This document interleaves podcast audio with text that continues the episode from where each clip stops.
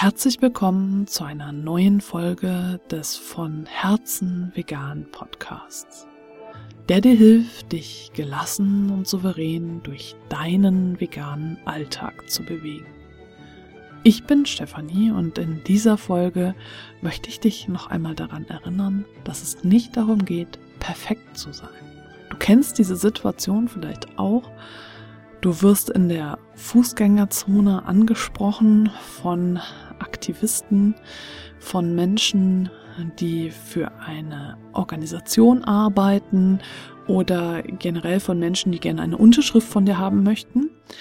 Und es gibt da auch diese sehr penetranten Vertreter, die das äh, beruflich machen und wahrscheinlich auch eine Provision dafür bekommen und äh, die dann versuchen, dich äh, irgendwie festzunageln, die rhetorisch geschult sind und alle möglichen Kniffe anwenden, die die Menschenmenge scannen und dich dann fast schon anspringen, damit du da stehen bleibst und die dich dann mit äh, möglichst emotionalen Argumenten dazu bringen wollen, eine Mitgliedschaft abzuschließen oder oder möglichst viel Geld zu spenden. Ähm, das ist mir in der Vergangenheit schon häufiger passiert und mittlerweile halt weniger, weil ich einfach gar nicht mehr so häufig in den Fußgängerzonen unterwegs bin, aber wenn äh, dann gezielt ausweiche, äh, weil ich dann von Weitem sehe und okay, oder ich versuche diese Person zu ignorieren oder sage nein. Ich habe auch schon mal, wenn mich so ein Greenpeace-Aktivist angesprungen hat, gesagt, na, lebst du denn vegan? Und ähm, das Problem ist nur, wenn die dann sagen, ja, so, äh, oder lebt doch erstmal vegan oder so. Also solche Dinge. Und ich hatte eine Situation, äh, da waren wir im Urlaub, da war ich in Rostock. Das war im letzten Jahr. Da sind wir da durch die Fußgängerzone gegangen und da hat mich ein äh, Vertreter von Plan B, glaube ich, war das angesprochen, so eine Kindernothilfeorganisation. Und er hat uns direkt schon so äh, als Familie angesprochen, hat uns allen die Hand gegeben, hat sich vorgestellt und hat uns gefragt, wie wir heißen. Und ich sage dann immer einen falschen Namen, weil ich einfach nicht möchte, dass Menschen wissen, wie ich heiße. Also zumindest nicht auf der Straße, du weißt es natürlich. Und ähm, der fing dann eben an, uns irgendwie so zu befragen und äh, Carsten ist dann schon mit unserem Sohn weitergegangen und ähm, der Mann hat mich dann äh, so ins Gespräch verwickelt, dass ich gemerkt habe, dass ich immer emotionaler werde. Und ich weiß nicht mehr genau, wie es äh, gelaufen ist, aber jedenfalls hatte ich dann auch gesagt, naja, ähm, ich möchte nichts geben und er hat dann äh, gesagt, ja, wie, das ist dir alles nicht wichtig und mimimi, also so in der Art. Also der ist dann ähm, nicht sachlich gewesen, sondern äh, sehr äh, persönlich. Und ich habe auch das Argument ähm, gebracht, dass, äh, also ich habe dann auch gesagt, okay, also äh, lebst du denn vegan? Und dann hat er gesagt, nein, vegetarisch. Und dann habe ich gesagt, naja, durch deinen Milchkonsum sterben die Kinder in Afrika auch. Und dann ist er auch immer emotionaler geworden und äh, letztlich haben wir uns dann gegenseitig angeschrien. Und das ist ja natürlich nicht Sinn der Sache, ja. Und äh, das ist natürlich auch für jemanden, der bei so einer Organisation arbeitet, nicht gerade zielführend. Und ich bin dann we weggegangen, also einfach weggegangen. Und danach habe ich es natürlich bereut, da überhaupt äh, mit dem das Gespräch angefangen zu haben. Und habe dann auch gedacht, dass er jetzt einen äh, echt schlechten Eindruck von einer Veganerin hat, dass sie ihn halt so anschreit. Und äh, ja, das ähm, ist passiert. Das ist tatsächlich passiert. Und äh, ganz ehrlich, das ist menschlich. Und äh, manchmal sind wir einfach nicht die besten Vertreter des Veganismus und auch wir machen Fehler und auch wir dürfen Fehler machen, denn wir sind Menschen und äh, Menschen sind einfach nicht perfekt. Und dann ist das passiert, dann hast du in der Öffentlichkeit geschrien und hast einen schlechten Eindruck hinterlassen und ähm, dann ist das passiert. Und es nützt dann gar nichts, sich also da ewig lange Vorwürfe zu machen. Ich habe in dem Moment natürlich äh, auch nicht gesagt, oh ja, hast du gut gemacht, dass du den jetzt angeschrien hast.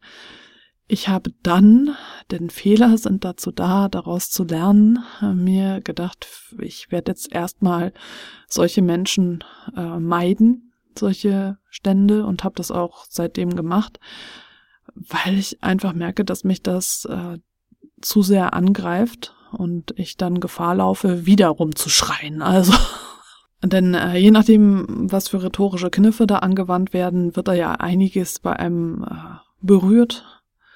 Und offensichtlich äh, hat der da irgendwas bei mir gedrückt, irgendeinen Knopf, der mich dann vollkommen Rage gebracht hat. Und ähm, mein, meine Intention war es dann zu sagen, okay, ich lass das. Ähm, ich ignoriere solche Menschen jetzt erstmal. Dieser Vorfall hat mich dann natürlich eine Weile verfolgt. Ich habe dann einige Techniken angewandt, um äh, da nicht mehr die ganze Zeit dran denken zu müssen, äh, sondern also wirklich auch die Emotionen da dann rauszunehmen. Und äh, wie gesagt, letztlich für mich äh, dann mitgenommen, dass ich äh, nicht mehr in Konfrontation mit solchen Menschen treten werde. Das ist jetzt meine Entscheidung, also mein Weg. Und äh, vielleicht passiert dir sowas auch. Und also ich meine, im Straßenverkehr passiert einem das ja auch, dass man dann irgendwie in Rage gerät und generell, also es kann ja jedem passieren, dass äh, man in Rage gerät. Manche äh, geraten früher in Rage als andere. so.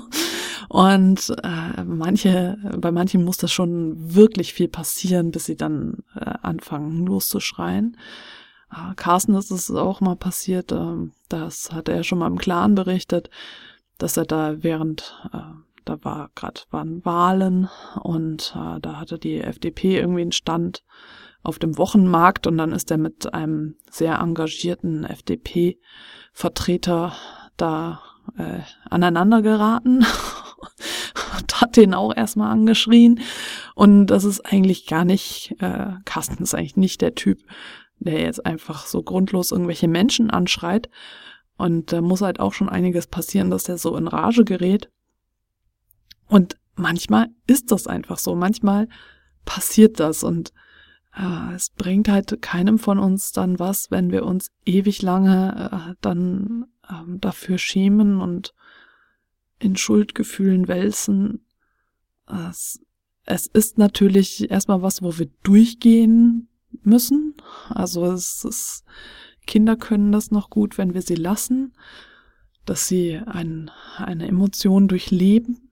Ähm, uns ist es als Erwachsene meist abtrainiert worden. Ja, du kennst es sicherlich, äh, wenn Kinder hinfallen, dass ihnen sofort gesagt wird, steh auf. Oder ich hatte äh, früher, als äh, unser Sohn klein war, hatten wir Nachbarn, äh, die zu den das, also das Kind war irgendwie ein halbes Jahr älter als unser Sohn, also nicht, nicht viel älter sozusagen, so im ähnlichen Alter und ähm, wenn das geweint hat, äh, dann wurde dem gesagt, so hör erst mal auf zu weinen und dann bekommst du das und das, aber erst aufhören zu weinen, dann das. Dabei ist das Weinen halt so wichtig, um halt diese Emotionen rauszulassen und ähm, auch nicht zu sagen, du, also wenn ein Kind hinfällt, ja, ist ja nicht so schlimm. Das mag für uns vielleicht nicht so schlimm sein, aber für das Kind ist es in dem Moment schlimm. Und äh, das ist halt subjektiv, ob was schlimm ist oder nicht. Das kann ich halt nicht beurteilen als Außenstehender. Und äh, da, da kann ich halt nicht von außen sagen, okay, es ist nicht so schlimm, jetzt mach halt mal. so. Ähm, für das Kind oder die Person generell, ist das in dem Moment aber schlimm. Und auch wenn wir das nicht nachvollziehen können, was daran denn jetzt so schlimm ist.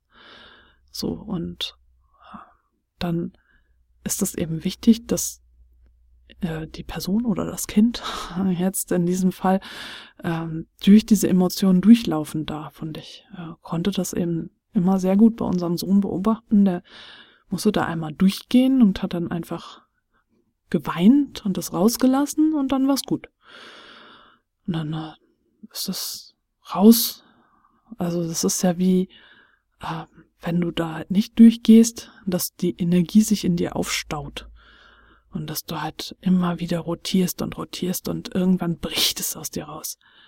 Aber wenn du in dem Moment halt schon alles so rauslässt und dann äh, vielleicht auch weinst oder darüber redest und genau, ich kann vielleicht nochmal ähm, Übungen sagen, genau wenn du jetzt so einen Moment gehabt hast, wie diesen, ähm, zum Beispiel du bist in Rage geraten und hast jetzt so einen Vertreter einer Organisation angeschrien, dass du dann, äh, wenn du dann ein bisschen Abstand von ihm hast zumindest, äh, dich erstmal schüttelst, alles abschüttelst, äh, deinen Körper abklopfst, um dann runterzukommen. Ich habe ja auch die Folge mit dem Notfallkoffer, da sind einige Übungen drin, es ist ähm, wichtig, diese angestaute Energie, dass also die rauskommt.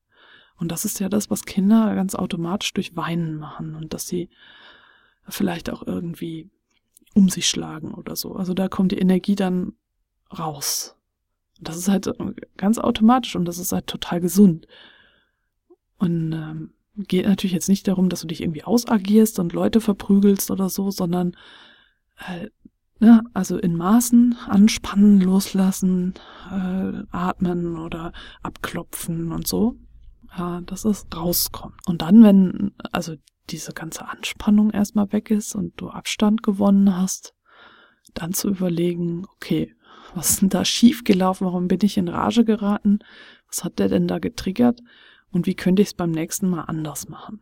Und ich kann dir aus meiner Erfahrung sagen, dass ich äh, früher, bevor ich angefangen habe, mich mehr um mich selbst zu kümmern, viel, viel häufiger in Rage geraten bin, also exponentiell häufiger, als ich es heute tue.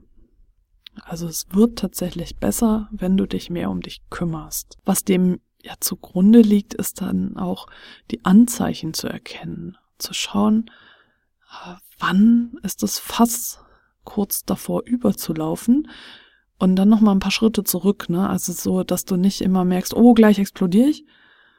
Äh, oder halt gar nicht merkst, dass du gleich explodierst und dann explodierst du, sondern äh, vorher schon zu merken, okay, stopp, Alarm, Alarm, Alarm. Ähm, ich brauche jetzt Zeit für mich. Ich muss mich jetzt um mich kümmern. Ich habe keine Energie mehr. Denn äh, wenn du immer kurz vorm Anschlag bist, dann ist es halt relativ wahrscheinlich, dass du gleich äh, und häufig explodierst. Wenn du es aber schaffst, so gut für dich zu sorgen, dass du ein äh, Level erreichst, an dem du entspannt bist und gelassen mit anderen Menschen umgehen kannst, dann kannst du auch beobachten, wann du dieses Level verlässt, wann du merkst, okay, was sind die ersten Warnanzeichen? Woran erkennst du, dass du jetzt wieder mehr für dich sorgen solltest, weil du sonst bald explodierst beim nächsten Problem, bei der nächsten Herausforderung oder wenn dich jemand schief anguckt. Das ist wie immer äh, nicht durch ein Fingerschnippen zu machen, sondern ein Weg, ein Prozess. Und das ist auch etwas, was ich jetzt über die Jahre hinweg gelernt habe und immer noch lerne. Also es gibt immer noch Zeiten, in denen ich mich übergehe und es dann wirklich bereue, weil ich merke, okay, jetzt bin ich schon wieder am Limit. Ich kann nicht mehr oder ich habe das Kind harsch angefahren, obwohl ich es nicht wollte. Und also für mich ist ja mein Kind ein, ein sehr guter Indikator. Je nachdem, wie es auf mich reagiert, weiß ich, okay, Alarm, jetzt darfst du mal wieder runterschrauben. Wir sind quasi ähm, so gut aufeinander eingeschwungen, dass äh, ich an ihm beobachten kann, äh, wenn ich mich nicht gut genug um mich kümmere, weil ich äh, an ihm sehe, wie er, weil er sehr sensibel auf mich reagiert und äh, ich sehe sofort an ihm, wenn ich mich im Ton vergriffen habe. Also wenn ich ein bisschen, das, das muss nicht, also es ist nicht schon dieses Extreme, dass ich ihn jetzt irgendwie zusammenschreie oder so. Und da muss ich schon wirklich explodiert sein. Nein, es sind wirklich schon so ganz kleine äh, Nuancen, dass ich äh, merke, okay, da, jetzt sollte ich mal wieder ein bisschen Zeit für mich nehmen. Ich äh, gehe mal in die Wanne, ich gehe mal raus, ich, äh, also alles, was ich so machen kann, damit ich einfach runterkomme und auch gut für ihn sorgen kann. Und das ist was, was sich eingespielt hat, wenn du jetzt aber kein Kind hast, ne, du brauchst nicht unbedingt ein Kind, um herauszufinden, wann du explodierst. Ähm, wenn du also kein Kind hast, äh, dann geht es sicherlich auch anders. Und äh, dann ist es noch viel wichtiger, äh, dass du wirklich in dich reinhorchst und auch an Außenfaktoren erkennst, okay, ah, das hat mich schon wieder aufgeregt. Und du kannst vielleicht, das ist eine Einladung nur, also kein Muss, und du kannst vielleicht ein Tagebuch führen und dir aufschreiben, äh, wann es dir besonders gut geht, wann es dir besonders schlecht geht und ein wenig äh, da ein wenig ähm, austarieren und schauen, okay, das tut mir gut, das tut mir nicht gut. Und äh, wann ist das vielleicht so? Für uns Frauen kommt ja dann auch immer noch der Zyklus dazu, also der Menstruationszyklus. Und ich hatte da ja das Interview mit Dörte Stanek geführt und wenn du als ähm, Hörerin das noch nicht gehört hast, also als Frau, dann empfehle ich dir da auf jeden Fall noch mal reinzuhören, denn ähm, auch das ist für mich wichtig zu schauen, okay, wo im Zyklus stehe ich jetzt gerade und das beeinflusst ganz stark mein Energielevel. Ähm, ob ich jetzt energiegeladener bin oder ob ich noch eigentlich viel mehr auf mich achten muss, äh, weil mein Körper gerade ganz viel Energie zieht, weil er eben gerade in einer Phase des Zyklus ist, äh, wo ich mehr nach innen gekehrt bin. Und das wirkt alles so zusammen. Und so ist die Idee auch wirklich, äh, wenn du so ein Tagebuch führst oder einen Kalender, äh, vielleicht aufzuschreiben, was für Faktoren sind das, was, was wirkt denn da, um so einen Weg zu finden, zu schauen, was sind denn äh, diese Punkte auf dem Weg zur Rage? Also wann ist das fast übergelaufen und was könnten Alarmzeichen sein? Also woran merke ich, dass ich jetzt wieder mehr auf mich achten sollte? Und das ist eben auch eine Funktion der Power-Ups, die ich äh, zu Beginn des Podcasts beschrieben habe und die eben auch ein wichtiger Bestandteil des gelassen veganen Masterplans sind, die dafür sorgen, dass du dich stärkst und so eine gelassenere Haltung entwickelst und eben nicht so schnell in Rage gerätst. Also wenn du dich angesprochen fühlst, dann probier das doch mit dem Kalender mal aus und schreib doch mal auf, wie es dir geht. Also wann, vielleicht fängst du einfach damit an, dass du äh, diese Tage markierst, an denen du in Rage gerätst und äh, vielleicht dann auch an denen es dir richtig gut geht und dann kannst du es vielleicht äh, runterschrauben auf, okay, das tut mir gut, das tut mir nicht so gut. Und vielleicht kannst du ja ein Ritual daraus machen, dass du jeden Abend dich hinsetzt und aufschreibst, was hat dir gut getan, was hat dir nicht gut getan und auch die Außenfaktoren dazu in Beziehung setzt. Also was war der Auslöser dafür, dass dir etwas nicht gut getan hat? Dazu gibt es noch unendlich viele Übungen. Einige davon habe ich hier schon im Podcast vorgestellt. Viele findest du eben auch im gelassen veganen Masterplan. Und wenn du magst, kannst du mir auch gerne davon berichten. Und natürlich, wenn du Fragen hast oder Anregungen, schreib mir gerne eine E-Mail an post von herzenvegan.de von Herzenvegan in einem Wort, ohne Bindestriche. Und dann danke ich dir fürs Zuhören und ich freue mich, wenn du beim nächsten Mal wieder mit dabei bist.